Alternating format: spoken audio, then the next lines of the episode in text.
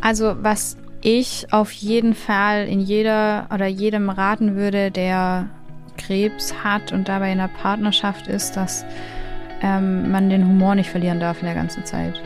Also es hat uns auch immer wieder geholfen, auch mal unseren Spaß drüber zu machen. Auch miteinander zu lachen, weil ich glaube, Lachen ist super wichtig und dass du das in dieser Zeit halt nicht vergisst. Herzlich willkommen zu Jung und Krebs, einem Podcast der Deutschen Stiftung für junge Erwachsene mit Krebs. Mein Name ist Lea Marleen Wojtak, ich bin Schauspielerin und Botschafterin der Stiftung und mir gegenüber sitzen heute zwei Gäste. Sarah wird ihre Erfahrungen mit uns teilen und Annika Biel wird als Expertin die ärztliche Sicht auf die Erkrankung und den Umgang mit Sexualität und Partnerschaft mit Krebs beleuchten.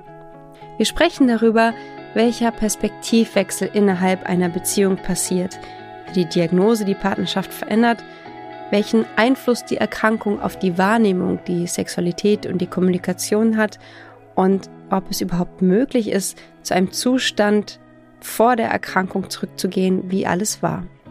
Sarah, wir fangen ja heute an, also wir haben in der vorigen Folge schon über Krebs und Angehörige gesprochen und jetzt finde ich es schön, dass wir ein bisschen tiefer in das Thema reingehen.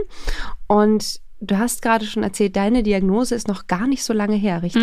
Mhm. Ja, tatsächlich genau 366 Tage weiß nicht, ob das so ein Krebsding ist, dass man ganz genau weiß, wie viele Tage das quasi her ist. Aber ja, vor zwei Tagen und einem Jahr quasi habe ich den Anruf bekommen, dass ich ähm, Brustkrebs habe. Und du hast es per Telefon erfahren? Ja, es war nämlich, ähm, ich war mittwochs bei der Biopsie im Krankenhaus und es war abgemacht, sofern die Ergebnisse schnell genug da sind, dürfe ich freitags ins Krankenhaus kommen. So um zwölf rum hieß es. Ich hatte von meinem Studium an diesem Tag, an diesem Freitag aber sogar noch eine mündliche Prüfung. Hm. Und war dann natürlich auch ziemlich aufgeregt auf dieses, ja, wollte unbedingt, dass dieser Tag kommt quasi. Mhm. Und dann haben sie mir nämlich noch gesagt, okay, vor der Prüfung habe ich angerufen und gesagt, kann ich um zwölf kommen? Und dann hieß es, hm, nee, es sei noch nicht so weit. Und dann war, war ja Freitag und dann dachte ich so, okay, jetzt muss das ganze Wochenende quasi durch. Und ich hatte noch Vorlesung freitags bis 19 Uhr abends. Und um 18.45 Uhr hatte mein Handy geklingelt und es stand eben dran, dass meine Frauenärztin anruft. Und es ist immer nicht so gut, wenn freitags so spät so ein Anruf kommt. Und äh, ja, habe dann diesen Anruf entgegengenommen und ähm, dann auch äh, bin nicht mehr zurückgegangen in die Vorlesung, die letzte Viertelstunde. Annika, du bist ja Expertin, deswegen sitzt du hier bei uns. Wofür? Kannst du vielleicht zwei, drei Sätze kurz zu dir sagen? Ja, gerne. Ähm, erstmal herzlichen Dank auch, dass ich überhaupt hier sprechen darf. Das ist ja gar nicht so selbstverständlich. Letztendlich bin ich Fachärztin für Urologie und habe den Schwerpunkt Uroonkologie, also die Behandlung von Tumorerkrankten aus dem urogenitalen Bereich und bin auch Sexualmedizinerin. Das heißt, ich betreue auch Menschen mit anderen Erkrankungen, die eine Störung im Bereich der Sexualität haben.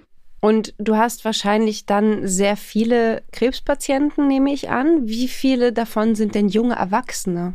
Das ist ein bisschen schwierig zu sagen, weil letztendlich Sexualität natürlich alle betrifft, aber äh, man merkt schon, dass sich Sexualität auch verschiebt. Also Sexualität bleibt wichtig auch bis ins hohe Alter hinein. Deswegen, ich würde sagen, das Gros meiner Patienten ist tatsächlich aber schon jenseits der 40. Ich glaube aber, dass es total wichtig ist, dass man das als normalen Bestandteil einer onkologischen Therapie sieht. Ja, ich habe auch, als wir auf dieses Thema kamen, in der Vorbereitung habe ich gedacht, hm, Sexualität und Krebs, das ist ja erstmal nicht der erste Gedanke, den man hat, wenn man Diagnose Krebs hört. Und das finde ich ganz spannend, dass wir dann, da kommen wir später noch mal tiefer drauf zu sprechen, wie da die Zusammenhänge sind. Aber ich würde gerne erstmal, bevor wir da so tief eintauchen, noch mal drüber sprechen, über die Partnerschaft. Weil das ist ja also das zentrale Thema heute. Und du hattest einen Freund schon, als du die Diagnose bekommen hast, richtig? Genau, also wir waren damals schon vier Jahre zusammen, meine mhm. ich. Und wir haben auch schon zusammen gewohnt. Genau, also du hast also deinen Freund schon relativ nah auch und intensiv bei dir gehabt. Genau. Und du hast dann also den Anruf bekommen von der Ärztin. Mhm. Und war er da zu dem Zeitpunkt da? Warst du alleine? Wie war das? Ja, also er war tatsächlich auch da. Also ich war ja in dieser Vorlesung und eigentlich, ähm, das ist so ein Flur, wo mein Schreibtisch steht und ich saß eigentlich dort und ähm, habe dann diesen Anruf bekommen und bin dann erstmal aus der Vorlesung raus und bin dann ins Wohnzimmer gekommen und er hat dann auch mitgehört. Also ich hatte zwar das Handy an meinem Ohr, aber es war relativ laut, also er hat auch gehört, was die Ärztin gesagt hat. Und also es war jetzt nicht so, dass ich von mir aus es ihm erzählen musste oder so. Also er war quasi live dabei, als es passiert ist. Und ich muss auch sagen, ich habe meinen Freund selber in all den Jahren, in denen wir uns auch schon kennen, also wir kennen uns auch schon ein bisschen länger, habe ich ihn wenige Male weinen sehen. Und das war wirklich ein Moment, wo er dann auch geweint hat. Und mhm. das hat er eigentlich so selten bisher, dass ich es gesehen hätte. Mhm. Aber das war dann wirklich auch ein Moment, wo er dann weinen musste. Mhm. Und ich natürlich auch. Also Klar. Hättest du dir jetzt im Nachhinein gewünscht, dass du erstmal Zeit für dich gehabt hättest, das zu verarbeiten? Oder war das ein ganz guter Moment, so wie das passiert ist? Ich fand es tatsächlich ganz gut, dass er von Anfang an da war, weil ich auch allgemein nicht so der Typ bin, der irgendwie verschlossen ist oder ich ähm, mache auch viel über Kommunikation, also ich rede auch viel mit ihm oder so und ist vielleicht auch ein bisschen so mein Ding. Also ich brauche das manchmal auch einfach drüber zu reden und deshalb war das auch ganz gut, dass er da gleich mit dabei war. Und tatsächlich war auch wirklich er derjenige, der bei mir den Knoten festgestellt hat. Also man sagt ja eigentlich immer so, man soll sich einmal im Monat oder so abtasten. Mhm. Habe ich natürlich nicht getan. Mhm. Aber tatsächlich ähm, hat mein Freund irgendwann mal zu mir gesagt, das war drei Monate bevor ich dann erneut zum Frauenarzt gegangen bin, hat er irgendwann mal gesagt, hey, du hast einen Knoten in der Brust. Und ich so, okay scheiße, was machen wir jetzt? Und dann hat er gesagt, ja, dann gehst du mal zum Frauenarzt, ne? Und ich war zwei Monate davor auch beim Kontrolltermin beim Frauenarzt, wo eben abgetastet wird. Und da war nichts. Und dann hat er, das war eben September, hat er gesagt, ich hätte da diesen Knoten und der war noch relativ klein. Und dann sind auch nochmal drei Monate vergangen. Also ich war dann beim Frauenarzt und sie hat dann eben gesagt, ja, okay, war damals 26, es kann alles sein. Es kann auch wirklich alles sein, aber es kann eben auch Krebs sein. Sie hat mich dann ähm, für drei Monate später nochmal eingeladen, hat gesagt, wenn ich irgendwelche äh, Veränderungen feststelle, soll ich nochmal kommen. Wie es dann halt so ist, war auch Corona, man ist nirgendwo mehr richtig hingegangen, dann war noch Weihnachten, ich war im Prüfungsstress und bin dann wirklich auch erst drei Monate später wieder hingegangen. Aber ja, tatsächlich war er es und ich meine, wir sind alle erwachsen genug zu wissen, ähm, dass man eben auch Sex hat oder alles Mögliche. Und tatsächlich hat er dann eben gesagt, ja, du hast einen Knoten in der Brust. Also sonst hätte ich das gar nicht so schnell gemerkt. Hm. Oder wäre auch gar nicht so aufmerksam drauf geworden. Deshalb ja. erzähle ich das aber auch ganz gerne, mhm. weil das halt eben auch nicht nur ein Ding für die Frauen ist, mhm. sondern eben auch, dass die Männer da eben vielleicht auch ein bisschen Bewusstsein für haben dann. Mhm. Habe ich im Nachhinein auch in unserem Freundeskreis viel dann auch mit den Jungs unterhalten, die dann halt auch gefragt haben. Und dann die so, okay, ja, stimmt eigentlich könnte ich darauf ja auch achten, weil ja, kann halt auch so laufen. Ja, das ist eigentlich eine tolle Perspektive, weil wenn ich ganz ehrlich bin, also ich weiß es von meinen Freundinnen und von mir, so regelmäßig abtasten, man weiß, man sollte das, aber ja. wenn man ehrlich ist, mh, mm, genau. macht man es dann doch nicht so regelmäßig und denkt sich gerade im jungen Alter, naja, das wird schon nichts sein. Genau. Insofern finde ich das eine ganz tolle Perspektive, mhm. sagen, ja, Männer, ähm, wenn ihr uns einen Gefallen tun wollt, ja. achtet drauf, Gut, Männer können, soweit ich weiß, da müsstest du uns helfen, Annika, glaube ich, auch Brustkrebs bekommen, oder? Ja, können sie, aber es ist tatsächlich sehr, sehr selten. Okay. Aber das mit dem Abtasten passt ganz gut, zum Beispiel auch bei Hodenkarzinoma. Auch die Jungs und Männer sollen sich regelmäßig abtasten. Mhm. Und äh, das kann eben auch wechselseitig erfolgen. Naja, genau. Zum Beispiel darüber habe ich auch noch nicht nachgedacht. Guter Hinweis, ja, passt hier ganz gut, absolut. So, und dann, ich versuche mir das so ein bisschen vorzustellen. Ähm, also ihr habt dann da gesessen und musstet diese Information ja erstmal verarbeiten. Ne? Mhm. Und ein Partner ist ja in einer gewissen Form auch betroffen. Mhm. Was waren so die nächsten Schritte? Wie, wie seid ihr dann damit umgegangen? Also ich muss sagen, wir haben danach relativ viele Anrufe gemacht nach der Diagnose. Also ich habe meine Eltern angerufen, ich habe meine Oma angerufen, ich habe ein paar ausgewählte Freunde angerufen und es denen dann eben erzählt. Und ja, danach ist halt auch relativ viel erstmal passiert. Also wenn es dann heißt, okay, es ist quasi bösartiges Gewebe, dann wird erstmal noch verschiedenste Untersuchungen gemacht. Und wir haben uns halt jetzt erstmal drauf fokussiert. Das hat auch mein Freund meistens immer ähm, ja drauf gepocht quasi erstmal so, okay, wir warten jetzt erstmal das nächste ab wir schauen jetzt da, guck mal, heute ist Freitag, du musst dann am Montag hingehen, dann hast du da dein Gespräch und dann hörst du dir an, was dieses Gespräch ist. Und er hat dann immer mir quasi so, so, so Steps vorgegeben, auf die ich mich konzentrieren soll. So, okay, du hast jetzt als nächstes das oder als nächstes das. Und wir sind dann halt so Stückchen für Stückchen weitergegangen. Und er hat mich tatsächlich da auch immer darauf zurückgeholt, dass es jetzt Sachen gibt, die passieren und ich die erstmal passieren lassen muss bevor man überhaupt weiter denken kann, überhaupt weiter was machen kann oder sonst irgendwas. Also es hat schon geholfen, sowas eben. Also die kleinen Baby-Steps, die es gibt genau. auf dem genau. Weg. Ja. Mhm. Und was waren da so die Herausforderungen, die euch begegnet sind auf diesem Weg der Baby-Steps? Also im Rahmen meiner Brustkrebs-Chemo, mit der ich angefangen habe quasi, es waren 16 Chemos, das ist relativ üblich. Also für Brustkrebs ist eine der häufigsten, wie ich jetzt beobachten konnte, Therapieformen, diese 16 Chemos. Und so gegen Ende hin wurde es ein bisschen zäher. Also wenn man dann halt irgendwann nur noch fünf oder sechs Chemos hatte und die waren dann zum Schluss hin auch wöchentlich, dann wurde ich schon ein bisschen so nervös. Und dann hat er wirklich auch immer gesagt, so, okay, jetzt sind es noch fünf, jetzt sind es noch vier, jetzt sind es noch drei. Und für mich war dieses Durchhalten super schwer. Und er hat mich da schon gut immer quasi fokussiert, dass ich ein Ziel habe. Mhm. Genau. Also dich auch ausgerichtet auf die. Ja, auf jeden Fall, ja. Mhm. War er dann so die größte Anlaufstation für dich? Mein Freund, der halt auch wirklich jeden Tag alles mitbekommen hat, den habe ich auch ja gar nicht mehr so ins Bild setzen müssen. Von dem her war das auch für mich die einfachste Anlaufstelle. Mhm. Bevor ich jetzt Leute, die ich auch anrufen müsste oder schreiben müsste, da war mein Freund schon, ich sag mal, einfacher zugänglich für mich. Mhm. Ich stelle mir vor, dass gerade bei Brustkrebs ist ja auch, auch wirklich ein intimer Bereich, dass da das Thema Scham auch immer wieder aufkommt. Wie geht dir das damit? Also Scham selber nicht. Mhm. Ich habe damit eigentlich von Anfang an gar kein Problem gehabt. Ich finde es ganz spannend und vielleicht, Annika, ähm, kann ich dich das auch nochmal fragen. Wir hatten in den Folgen vorher auch schon, wir hatten Timo hier mit einem Hodenkrebs, wir hatten Fayes hier, der viel erzählt hat und es kam immer mal wieder das Thema Scham und die Betroffenen, die bisher hier waren, haben gesagt, nein, schämt euch nicht, das ist ganz wichtig, diese Scham über Bord zu werfen und die Ärztinnen und Ärzte sehen das gar nicht, die empfinden das auch nicht als komisch. Darf ich dich da einmal fragen zu deiner Praxis, wenn du da also mit diesen Themen konfrontiert wirst? Wie gehst du damit um oder wie gibt es auch Taktiken, wie man Betroffenen die Scham ein bisschen nehmen kann? Ich glaube, wichtig ist, dass man einfach professionell bleibt. Dann kommt sowas wie Scham tatsächlich nicht auf. Wir nehmen in unserer Praxis, unserer Tätigkeit ganz oft wahr, dass wir auch gar nicht als Mann oder Frau definiert werden, sondern eher als der Arzt als die Profession. Und deswegen ist es auch in vielen Fällen so, dass wenn sich jemand mal zum Arzt getraut hat, dass dann die Scham gar nicht mehr so das Problem ist. Vielleicht vorab. Also ähm, wenn einige Frauen warten, bis ein Brustkrebs nicht nur tastbar ist, sondern auch sichtbar ist, weil sie sich so schämen. Oder ich kenne das, dass manchmal ähm, der Hodentumor schon extrem groß geworden ist, weil man sich nicht getraut hat, zum Arzt zu gehen.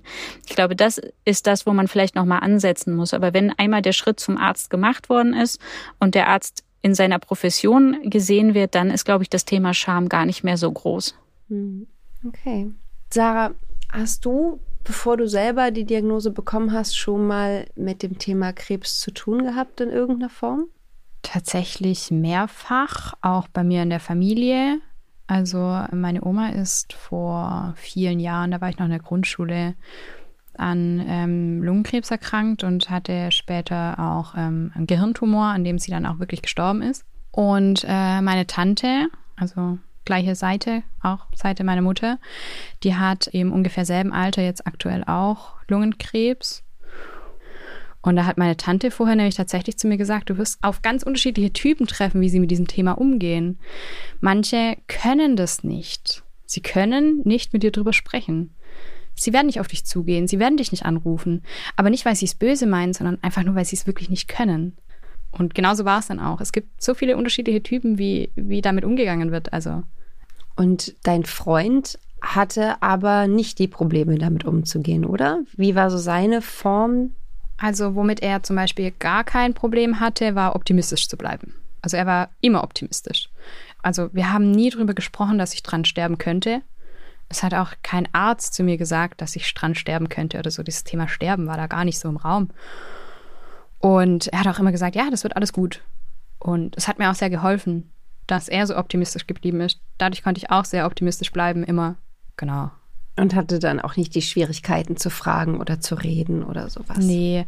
Das Einzige, was am Anfang für ihn super schwierig war, also wir sind sehr gesellige Typen. Also an sieben Tage die Woche sind wir eigentlich sechs unterwegs. Also entweder sind wir irgendwo oder irgendwer ist bei uns oder wir treffen uns hier mit jemandem oder da oder hier oder Cell oder jenes. Und dadurch, dass ich dann die Diagnose bekommen habe und vor allem auch Corona war, war dann halt nichts mehr. Es durfte keiner mehr zu uns nach Hause kommen. Wir durften zu keinem mehr nach Hause gehen. Und es war, also die Diagnose kam im Januar. Das heißt, es waren noch viele kalte Monate vor uns. Und das war für meinen Freund am Anfang wirklich am aller, aller schwersten. Dieses Zuhause bleiben, niemand mehr zu treffen. Also da hat er am Anfang schon mal so Momente gehabt, wo ich ihn dann auch einfach in Ruhe lassen musste. Ich musste ihm zwar sagen, okay, wir können jetzt nicht gehen, war er schon mal den ganzen Abend ziemlich sauer. Nicht auf mich und auch nicht auf die Tatsache, aber das waren nur so die ersten zwei Monate. Hattest du das Gefühl, dass du eine Belastung dann für ihn warst? Zu Anfang hat mir es wirklich ähm, super leid getan, dass er dann quasi für mich seine Natur quasi hat missachten müssen, sich mit Leuten zu treffen. Das hat mir dann schon sehr leid getan und da habe ich mich auch wirklich als Last empfunden und habe mich auch oft entschuldigt, so es tut mir leid, dass du jetzt quasi wegen mir hier zu Hause rumhängen musst. Und er hat dann meistens aber schon gesagt, ja, ist doch okay, was soll jetzt machen? Mhm. Da gehen wir zusammen durch und ist halt jetzt blöd. Er hätte es auch gerne anders, haben wir auch immer wieder gesagt. Wenn wir könnten, würden wir es ändern, aber können wir nicht. Mhm. Also genau, das ist ja zeigt ja schon, wie viel Raum diese Erkrankung auch einnimmt. Ne? Also nicht mhm. nur zeitlich, man muss viel organisieren, man muss sich umstellen, man mhm. muss es irgendwie alles organisieren, sondern auch seelisch. Haben sich die Rollen in eurer Beziehung ein bisschen geändert durch die Erkrankung?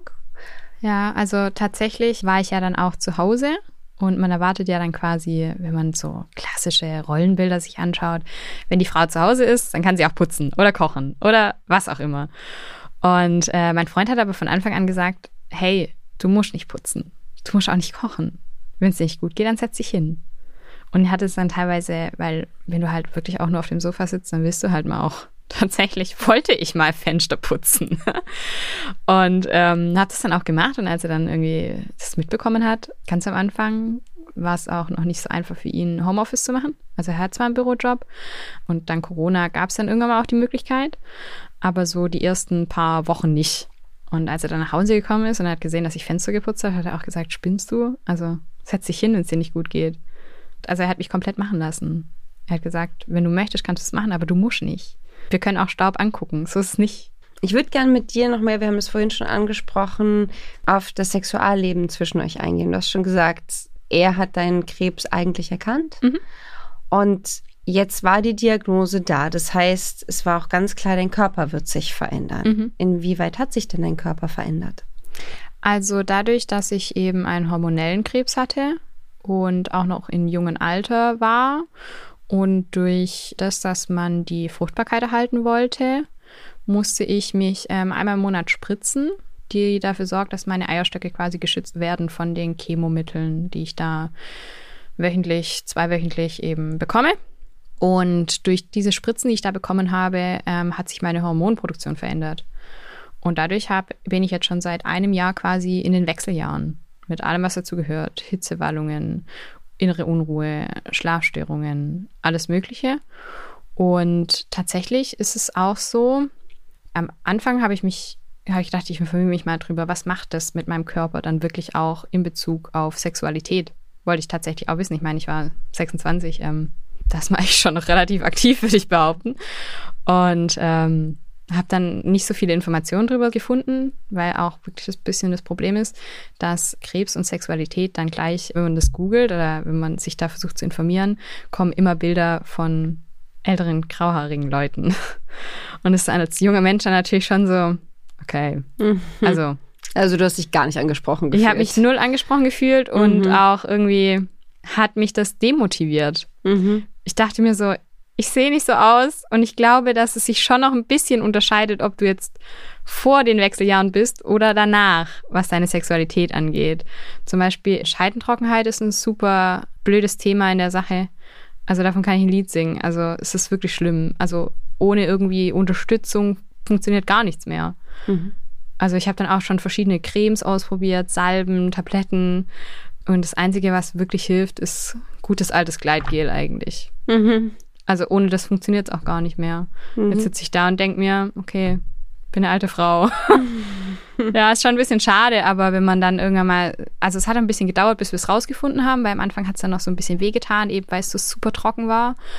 Aber bis man sich dann ein bisschen wieder gefunden hat und auch sich mal traut, ein paar Sachen auszuprobieren, also auch wirklich sagt, okay, ähm, ich probiere jetzt mal diese Creme oder auch beim Frauenarzt es anspricht.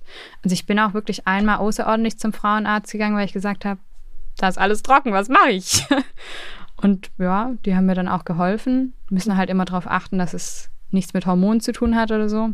Das waren halt so die Sachen. Mhm. Annika, du wirst wahrscheinlich öfter damit konfrontiert mit dieser Problematik. Was tut man, wenn sich der Körper verändert?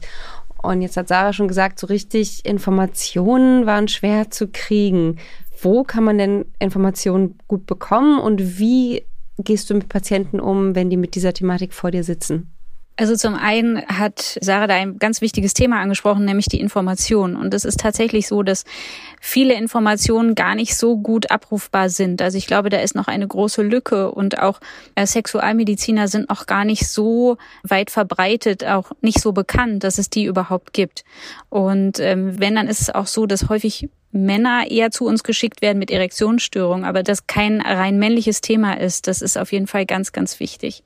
Und ähm, ich glaube, dass sich auch nicht nur diese Scheidentrockenheit da auswirkt, sondern einfach auch ganz viel. Ne? Also auch wenn eine Brustveränderung da ist, ist es für viele Frauen schon ja eine Besonderheit letztendlich im negativen Sinne. Oder auch, wenn größere Operationen auch im Bauchraum gemacht werden müssen, dann kann es sein, dass die inneren Organe sich zum Beispiel verlegen und dass dann einfach das, was man vorher als angenehm empfunden hat, im Nachhinein zum Beispiel schmerzhaft ist. Und das sind alles Dinge, die man dann in einem Gespräch rausfinden kann oder einfach auch mal gucken kann, was gibt es für Dinge, die man vielleicht ausprobieren kann. Das ist aber meiner Meinung nach wahrscheinlich erst der zweite Schritt, sondern der erste Schritt muss ja sein, dass man erstmal irgendwo weiß, wo man Informationen herholen kann. Und da kann ich tatsächlich fast nur empfehlen, sich an seinen behandelnden Arzt zu wenden.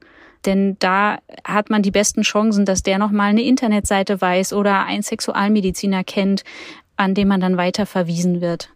Und die Veränderungen am Körper, Annika hat es gerade gesagt, es gibt ja sehr verschiedene. Du hast gerade von der Trockenheit gesprochen. Gab es noch irgendwas, wo du gemerkt hast, ah, das fühlt sich nicht mehr gut an? Vielleicht, weiß ich nicht, die Haut empfindlicher oder gab, beschreib mal, wie das so ist. Mhm. Also ich habe am Anfang, als das Ganze losging mit Krebs, ja auch einen Port bekommen. Also der sitzt ähm, hier auf meiner rechten Seite am Schlüsselbein. Und das war für mich am Anfang, weil durch Berührung oder so war es für mich irgendwie immer so, dass gerade beim Sex oder so hast du dann immer so versucht, diese Seite so wegzudrehen oder auch versucht zu vermeiden. So, und im Effekt passiert es halt manchmal irgendwie, dass er da irgendwie hingekommen ist oder hingefasst hat. Und dann war das für mich so, oh nee, geh da bitte weg oder so. Da habe ich mich manchmal auch ein bisschen komisch gefühlt, dann immer zu sagen, nee, so nicht, so nicht, so nicht, so nicht, sondern lieber da und aufpassen und hier und da. Aber hat sich auch relativ schnell erledigt dann die Akzeptanz von diesem Port, dass der da eben ist. Also das sage ich heute noch, bitte mhm. pass auf und fass da nicht hin, weil es fühlt sich für mich irgendwie eklig an. Mhm. Das, das Plastikteil und du fasst dann da hin, das ist irgendwie nicht so cool. Aber man muss auch sagen, am Anfang war auch er sehr, sehr zurückhaltend dann, was Sex anging wo ich dann eben wollte und er dann super vorsichtig und wenn dir was wehtut, dann sag aber Bescheid oder wenn es nicht geht, dann sag das oder so. Also er hat da, er war da eher der Vorsichtige, wo ich mir dann auch dachte, ach komm, stell dich jetzt nicht so an. Ist ja auch schön, dass er darauf Rücksicht nimmt und auch wirklich vorsichtig ist, weil manchmal hat man da ja schon auch die Angst, dass es andersrum laufen kann, eben ich glaube, viele Frauen könnte ich mir vorstellen, dass sie sich dann auch einen Stress machen, so, okay, wenn ich jetzt nicht mehr so viel Sex haben kann, äh, bleibt er dann überhaupt noch da oder sucht er sich vielleicht auch jemand anderen oder so. Es war auch meine Angst so ein bisschen. Wobei ja, wenn ich diese Angst hatte, gerade auch, also dass er eben gerne jemand anderen lieber dann hätte oder dass er mich verlässt oder so, dann habe ich das auch immer gesagt tatsächlich. Oh, heute Nacht habe ich wieder geträumt, du würdest mich verlassen oder so. Dann hat er immer gesagt, ja, aber ich bin doch noch da, ist doch alles gut hast ja nur geträumt, ist nichts passiert.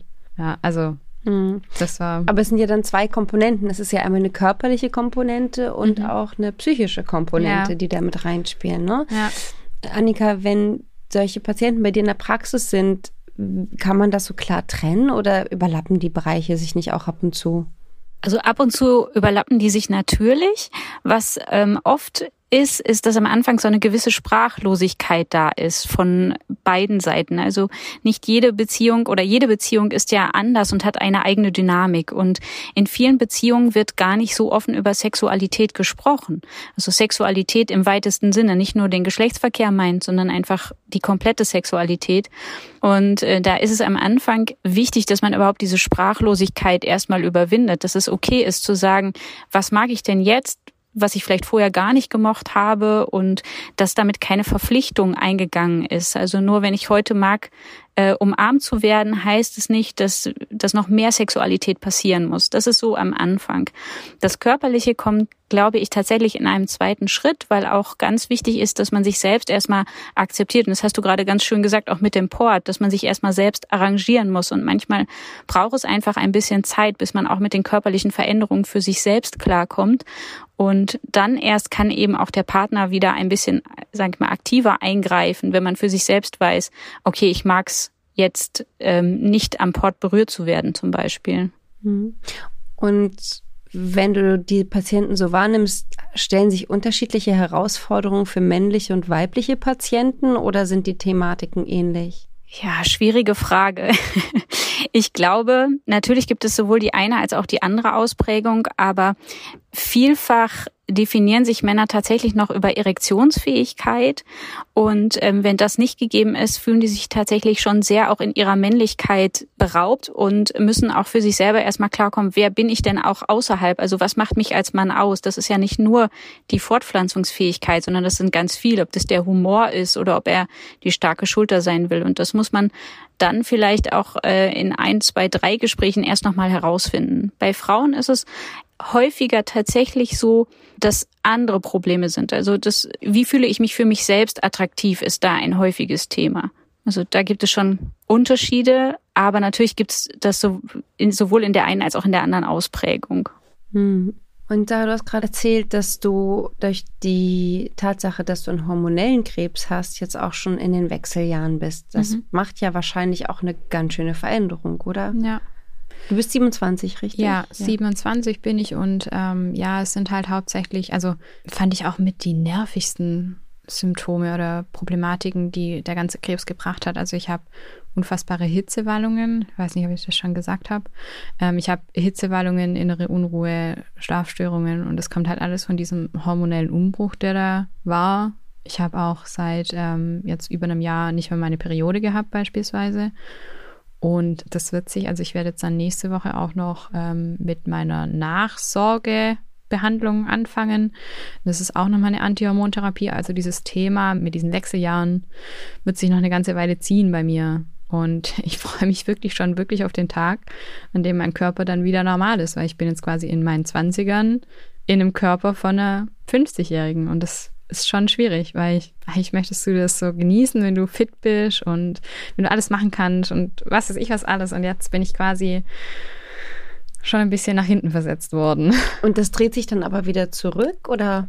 Ja, also im besten Fall ist es eben so, dass wenn ich das Ganze absetze, dass meine Periode wieder zurückkommt. Mhm. Jetzt ist es ja bei Frauen so, wir haben eine bestimmte Anzahl an Eiern, die unseren Zyklus und dann mit auch den Eintritt von unseren Wechseljahren bestimmen.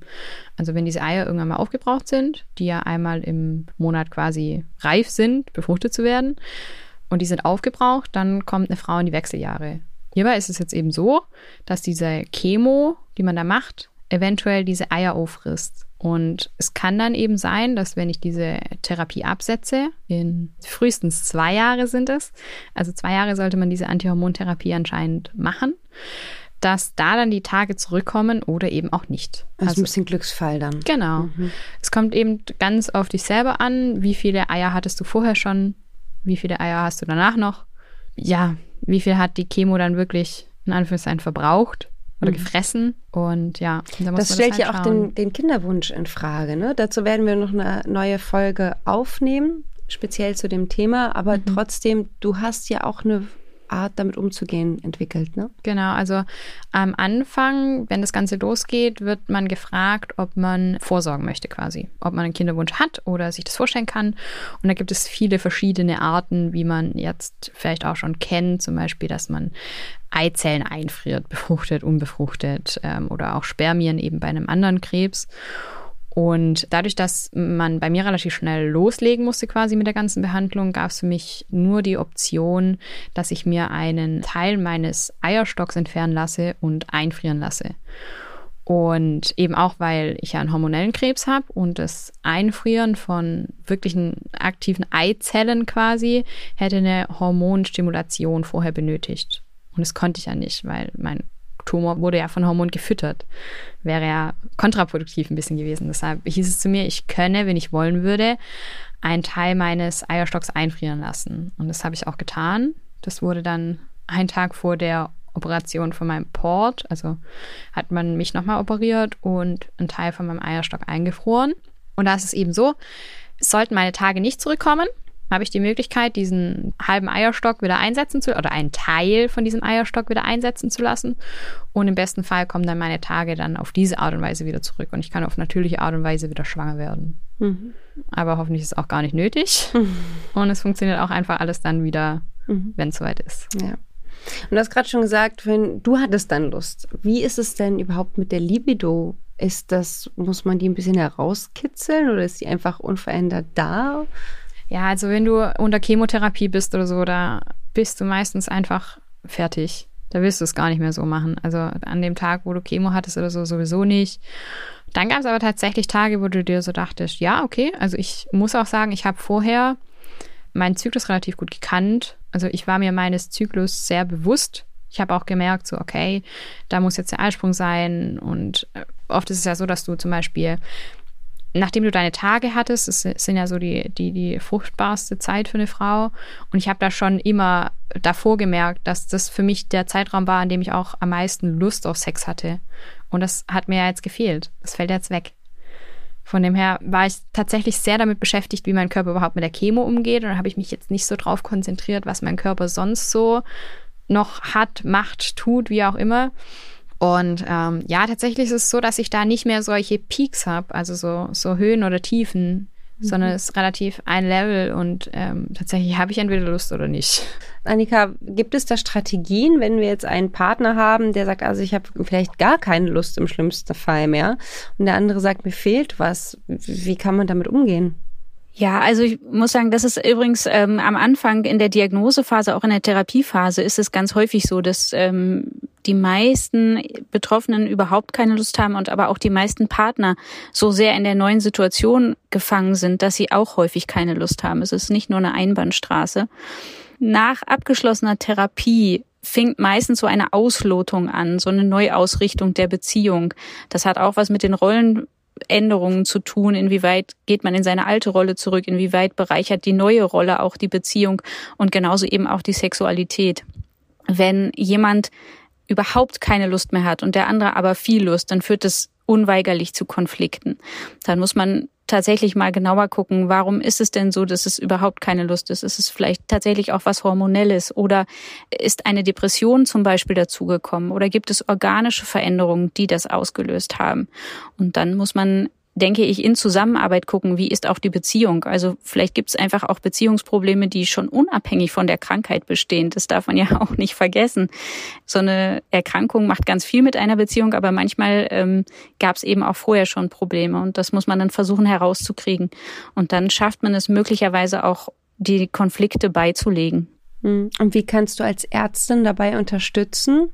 Indem man zum Beispiel rausfindet, woher die Unlust kommt oder auch einfach zu gucken, wie ist denn die Beziehung? Also man kann auch gerne mal ein Paargespräch zum Beispiel machen, dass man einfach sagt, okay, wo sind denn überhaupt die Bedürfnisse? Viele sind einfach auch in ihrer Beziehung nicht immer so offen, dass sie das so thematisieren können. Was sind Ängste, was sind Befürchtungen? Und manchmal hilft es dann, wenn man äh, konkrete Hilfe von außen hat, der dann einfach mal fragt, auf welcher Basis kann man jetzt zusammenarbeiten und weiterarbeiten und an der Beziehung arbeiten. Mhm.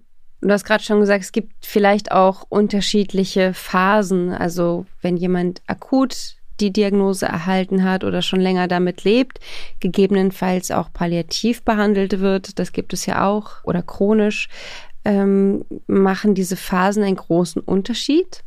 Also ich glaube, insbesondere zum Anfang macht es schon einen großen Unterschied, wenn dann einfach die existenzielle Bedrohung im Vordergrund steht. Also dieses, dieses Lebensbedrohliche, was ja im Grunde alles verändert. Nicht umsonst erzählen die meisten Patienten, mir ist der Boden unter den Füßen weggebrochen, als ich das gehört habe, weil das einfach alles verändert. Und ähm, deswegen glaube ich, ist das schon ein großer Unterschied, als wenn man einfach ein Jahr weiter guckt. Man weiß, worauf man sich einlässt. Man weiß, dass man trotzdem die Möglichkeit hat, das Leben auch anders, aber das Leben trotzdem zu leben. Und dann kommen eben auch die Gefühle auch zurück und auch die sexuelle Lust kommt in den meisten Fällen zurück. Natürlich kann es sein, dass es nicht mehr so ist wie früher, weil man einfach bestimmte Stellungen nicht mehr mag oder äh, weil das nicht mehr funktioniert oder es kann auch sein, dass es nicht mehr so spontan ist. Also wenn wir jetzt von den Männern ausgehen, wenn die eine Erektionsschwäche zum Beispiel haben nach Prostatakrebs oder äh, unter der Chemotherapie nach einer großen Operation bei Hodenkarzinom, dann kann es sein, dass es zu Erektionsschwierigkeiten kommt. Man kriegt es wieder hin, aber man braucht halt oder vielleicht die Spontanität geht manchmal verloren. Und das sind einfach neue Dinge, auf die man sich einstellen muss. Aber es ist nicht ausgeschlossen, dass es auch wieder in den Ursprungszustand zurückgeht, sagst du? Also ich glaube, es gibt kein Zurück, wenn man das nur psychisch betrachtet, weil eine Krebserkrankung verändert die ganze Persönlichkeit. Aber es gibt ein Zurück, wenn man eine gut funktionierende und erfüllte Sexualität meint. Mhm. Wir haben ja schon darüber gesprochen und das kommt ja immer wieder raus, dass die Partner eben auf eine Weise auch betroffen sind. Sei es eben auch in der Sorge oder in der Unterstützung, die sie leisten oder in der Sexualität. Gibt es für die Partner denn auch Anlaufstellen, wo sie sagen, ich brauche jetzt auch mal jemanden, an den ich mich wenden kann? Also bei mir ist damals, als mir quasi Hilfe angeboten wurde, hieß es auch immer, dass wenn meine Angehörigen Probleme hätten, sich auch gerne melden dürfen. Also das ist ja nochmal ein größerer Schritt. Ich meine, ich war immer im Krankenhaus. Ich habe immer die Leute gesehen. Ich war vor Ort. Und ich glaube, die Überwindung dann für den Partner oder jemand Angehöriges, dann er muss ja dann aktiv auch ins Krankenhaus oder zu einem Arzt gehen oder wie auch immer. Ich glaube, da ist die Hürde halt schon noch mal ein bisschen höher, weshalb ich mir vorstellen könnte, dass es vielleicht dann viele doch abschreckt, diese erste Hürde. Mhm. Und für jemanden, der wirklich betroffen ist, also der wirklich Krebs hat, der hat es da ein bisschen einfacher. Wie können denn am besten die Bedürfnisse kommuniziert werden? Jetzt scheint ihr beide eine ganz tolle Beziehung zu führen, wo ihr füreinander da seid und offen redet. Aber nicht jeder hat ja das Talent dazu, offen anzusprechen, was man jetzt möchte. Gerade im Bereich Sexualität ist es natürlich mhm. nochmal eine besondere Hürde, auch ganz offen zu sprechen. Gibt es irgendwelche Empfehlungen oder Tipps, die du anderen Betroffenen geben würdest? Hm, was kann man da sagen? Ähm, ich finde tatsächlich den Moment am besten, wenn man quasi abends im Bett liegt oder so, das als Moment zu nutzen, darüber zu reden. Also bevor ich schlafe zum Beispiel, gehen mir noch tausend Gedanken um den Kopf. Und ich finde es halt irgendwie Vorstellung komisch, sitzt man beim Frühstück zusammen, schmiert sich gerade ein Butterbrot und sagt, übrigens, findest du mich noch attraktiv oder so. Ich könnte mir vorstellen, das passt da irgendwie so nicht in den Rahmen. Und wenn man das halt vor dem ins Bett gehen oder so nochmal anspricht oder so, ist man da vielleicht auch offener, weil das ist ja auch schon so ein bisschen ein intimeres Umfeld oder so. Und ich finde es aber auch wichtig, dass der, man möchte ja als Partner meistens dann auch für denjenigen auch da sein. Und ich könnte mir vorstellen, wenn da jetzt jeder nicht am Anfang direkt drüber reden möchte, dass man da dann halt aber auch geduldig sein muss. Also einfach mal, kann gerne mal fragen, wenn man merkt, es kommt nichts, okay, dann versucht man es halt in zwei Tagen oder so nochmal. Annika, hast du viele Patienten, die sich die Brust abnehmen lassen müssen und wie gehen die damit um? Gibt es da unterschiedliche Herangehensweisen? Bestimmt ist nicht mein Steckenpferd, sondern ich vorrangig sind tatsächlich Männer in meiner Behandlung. Das liegt, glaube ich, auch daran, dass ich in der Urologie tätig bin und nicht in der Gynäkologie. Aber ja, ich glaube, es ist schon ein großer Unterschied, wie man damit umgeht. Denn ähm, für viele ist es schon ein großer Teil ihrer Weiblichkeit. Und wenn der verloren geht, dann ist es auch schon ganz viel, was äh, auch mit der Psyche dann eben passiert. Und dann ist es Gold wert, wenn man so einen Partner hat, der da so ganz positiv äh, an die Sache rangeht und schon neue Pläne schmiedet. Ich glaube, das hilft sehr.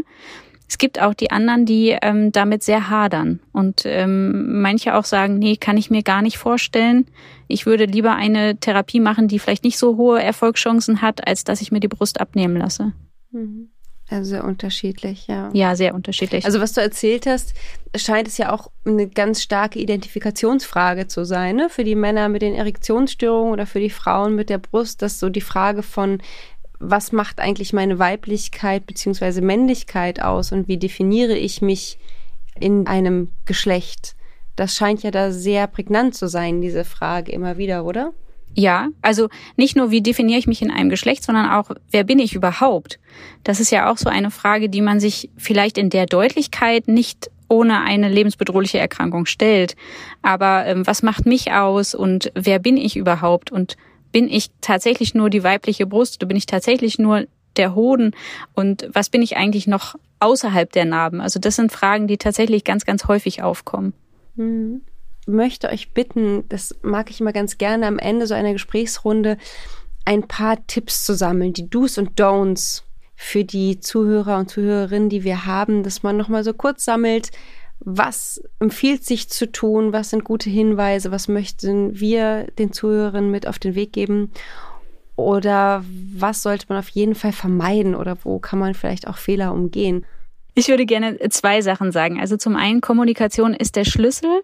Wer viel kommuniziert, hat es, glaube ich, tatsächlich sehr viel leichter. Und mein zweiter Tipp ist direkt aus der Praxis, um Missverständnisse, die es immer wieder geben wird, zu vermeiden, ist es wichtig, dass man sich auf eine gemeinsame Definition von bestimmten Dingen einigt.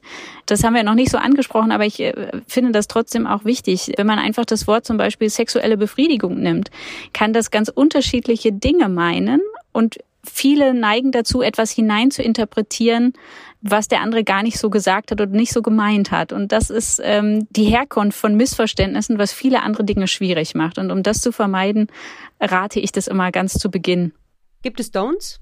Ja, ich glaube, ähm, Übergriffigkeit ist zu vermeiden. Damit meine ich jetzt zum Beispiel, man ist so besorgt um den Partner, dass man ähm, seine Sorge quasi auf ihn überstülpt und sagt, äh, du musst jetzt aber die Hühnersuppe essen, weil das macht dich jetzt stark und der andere will das gar nicht und man ist dann enttäuscht, wenn das nicht passiert, weil man das einfach ja, man macht das aus gutem Willen heraus, aber gut gemeint ist oft schlecht gemacht. Mhm, ja. Und Sarah, hast du noch was? Also, was ich auf jeden Fall in jeder oder jedem raten würde, der Krebs hat und dabei in der Partnerschaft ist, dass ähm, man den Humor nicht verlieren darf in der ganzen Zeit. Also es hat uns auch immer wieder geholfen, auch mal unseren Spaß drüber zu machen, auch miteinander zu lachen, weil ich glaube, Lachen ist super wichtig und dass du das in dieser Zeit halt nicht vergisst. Und ja, da macht man halt mal einen Witz und man darf dann die Sachen aber auch nicht zu ernst nehmen. Also wenn man dann eben auch mal Witz macht oder so. Also ja, man darf den Spaß in der ganzen Sache nicht vergessen und auch Sex oder sowas sollte ja auch wirklich was sein, das auch Spaß macht und nicht erzwungen wird. Und wenn es dann mal halt zwei Wochen länger dauert, bis man dann wieder Sex hat oder so, dann ist es halt so. Und ich als Frau kann quasi anderen Frauen nur den Tipp geben, lasst auch Platz zum Beispiel für Masturbation oder sowas. Für den Mann eben auch. Wenn er jetzt der Meinung ist, er müsste jetzt mal wieder und du kannst einfach nicht. Machst, also, wie gesagt, wir haben alle zwei gesunde Hände. also, dann benutzt einfach die. Man kann das auch sehr gut zusammen machen. Also es ist jetzt nicht so, dass ich dann quasi, wenn mein Freund sich selbst jetzt befriedigt oder so, den Raum verlassen müsste, sondern vielleicht auch dafür mal ein bisschen offen zu sein, sowas dann auch zusammen zu machen oder sich zu helfen oder so. Weil meistens war es dann halt eben nicht ich, die es gebraucht hat, sondern wenn dann eben mein Freund. Und ist vielleicht auch noch ein guter Hinweis, offen für sowas zu sein. Ich danke euch beiden, dass ihr dabei wart. Annika von weiter weg und Sarah hier direkt vor mir. Vielen Dank für eure Zeit. Danke euch für all die Informationen. Vielen herzlichen Dank. Macht's gut. Tschüss. Danke. Tschüss. Danke auch. Vielen Dank auch an die Zuhörerinnen fürs Einschalten. Wie immer könnt ihr unseren Podcast gerne auf Spotify, iTunes oder überall, wo es Podcasts gibt, abonnieren und lasst uns gerne eine Bewertung da und sagt uns, was wir noch besser machen können. In der nächsten Folge geht es wieder um ein neues Thema. Es wird um Kinderwunsch und Krebs gehen. Bei mir wird Sebastian sein. Ich finde es ganz toll, dass ich einen Mann habe, der mit mir über Kinderwunsch spricht. Und wir werden darüber reden, wie die Darstellung der männlichen und der weiblichen Perspektive ist, wie die Aufklärungsarbeit funktioniert und was Ärzte oder Politik und Öffentlichkeit gemeinsam leisten können, um den jungen Erwachsenen den Umgang mit dem Thema Kinderwunsch zu erleichtern. Ich freue mich, dass ihr dabei wart. Bis zum nächsten Mal. Eure Lea.